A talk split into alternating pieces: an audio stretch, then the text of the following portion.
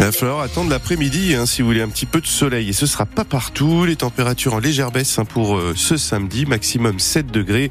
Point complet sur la météo, juste après l'info avec Adrien Serrière. Procès de Monique Olivier, la responsabilité de l'accusé au centre des débats. Était-elle complice des crimes de Michel Fourniret ou seulement passive? C'est la question centrale de cette troisième semaine de procès qui s'est terminée hier à Nanterre dans les Hauts-de-Seine. Euh, Renaud Candelier, pour les avocats des partis civils qui ont plaidé hier, la responsabilité de Monique Olivier ne fait pas de doute. Marie-Angèle Domès est montée dans la voiture parce qu'il y avait une femme enceinte. Pour Corinne Herman, c'est elle qui referme le piège. Marine Alali la compare à la balle sans laquelle le revolver ne peut pas tuer. Maître Herman poursuit au sujet d'Estelle Mouzin. Vous auriez pu ouvrir la porte. Vous ne risquiez que la colère de Michel Fourniret. Vous auriez pu ouvrir la porte à beaucoup d'autres. Alors que Didier Seban raconte le calvaire d'une victime du couple, Monique Olivier prend sa tête entre ses mains. Elle dit qu'elle n'a pas pu empêcher les crimes de Fourniret. C'est faux. Ce sont des meurtre à quatre mains, soutient Didier Seban. Parce que vous auriez pu partir, c'est bien que vous en tiriez un intérêt. Corinne Herman rappelle le parcours d'autres femmes criminelles, elles aussi complices et perverses.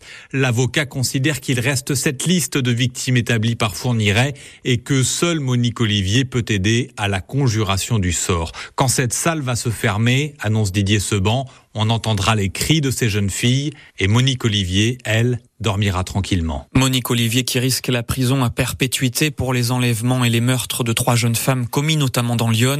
Le procès reprend lundi, verdict attendu en début de semaine. À Sens, manifestation ce matin contre le projet de loi immigration. Plusieurs organisations de gauche notamment appellent à une marche à 11 heures contre ce projet qu'elles jugent profondément indigne. Le texte rejeté à l'Assemblée nationale sera débattu à partir de lundi en commission mixte paritaire. Hier, ce sont des agriculteurs qui ont manifesté à Dijon devant le siège de la région. 75 tracteurs ont défilé et ont déversé du fumier devant le bâtiment à l'appel du syndicat Jeunes Agriculteurs. Ils dénoncent, comme les agriculteurs de Lyon, le retard dans le versement des subventions européennes. Et c'est en Bourgogne que ça se passe, le Zénith de Dijon qui s'apprête à recevoir le concours Miss France. Elles sont 30 candidates, il n'y a qu'une seule couronne. Alors pour convaincre le jury et le public, chaque détail compte, les tenues, les chorégraphies, les discours. Pendant ces dernières heures, les répétitions sont intenses. Dimitri Morgado a pu se glisser dans les coulisses. Attention des comptes, 5, 4, 3, 2, 1. Certains moments risquent de vous rappeler des souvenirs de soirées endiablées, mais ce n'est pas le seul tableau à préparer. Les Miss enchaînent les pas de danse, parfois un poil approximatif, le tout à un rythme effréné. On répète, on s'arrête, on recommence et ainsi de suite. On va se le refaire, on fait une petite modif et on va refaire ce tableau. Dans la salle, Indira Ampio, Miss France 2023, observe ses héritières avec émotion. Ça me rappelle beaucoup de souvenirs, c'est vrai, j'en ai eu des frissons déjà quand je les ai vus faire l'ouverture. L'année dernière, nous, c'était sur Titanic.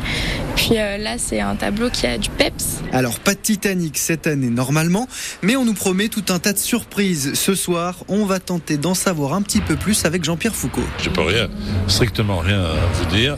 On ne peut rien savoir du tout. Bah, vous avez la télé Eh bien, au moins c'est clair, rien ne fuitera avant ce soir. Bon, hormis peut-être ce tableau des années 80.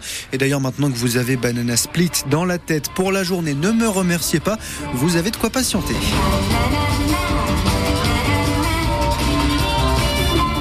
FranceBleu.fr, vous retrouvez des interviews exclusives dans les coulisses des répétitions ainsi que le résultat de vos pronostics. Vous avez été plus de 25 000 à participer. Rendez-vous donc sur FranceBleu.fr pour découvrir la favorite des auditeurs de France Bleu. Et pour le verdict, euh, c'est sur TF1 à partir de 20, 21h05. Une semaine après le Téléthon, on a les chiffres des promesses de dons dans Lyon. Elles sont en hausse par rapport à l'année dernière, 91 000 euros. En revanche, pour la collecte direct réalisé pendant les animations, les chiffres sont là en baisse. Il faut dire que la météo a été capricieuse. Bilan 80 000 euros récoltés contre 88 000 l'an dernier. A bientôt 9h05 le foot avec Ajaccio qui se présente à la baie des Champs cet après-midi. Duel entre une des meilleures défenses de Ligue 2, celle des Corses, et la meilleure attaque du championnat, la GIA. Les Auxerrois visent une troisième victoire d'affilée en championnat qui leur permettrait peut-être de recoller à Angers, le leader qui se déplace à 3. Le deuxième Laval a aussi un match difficile aujourd'hui face à Pau. Une belle occasion à saisir donc Auxerre Ajaccio, c'est à 15h en direct intégral sur France Bleu Auxerre, prise d'antenne dès 14h45.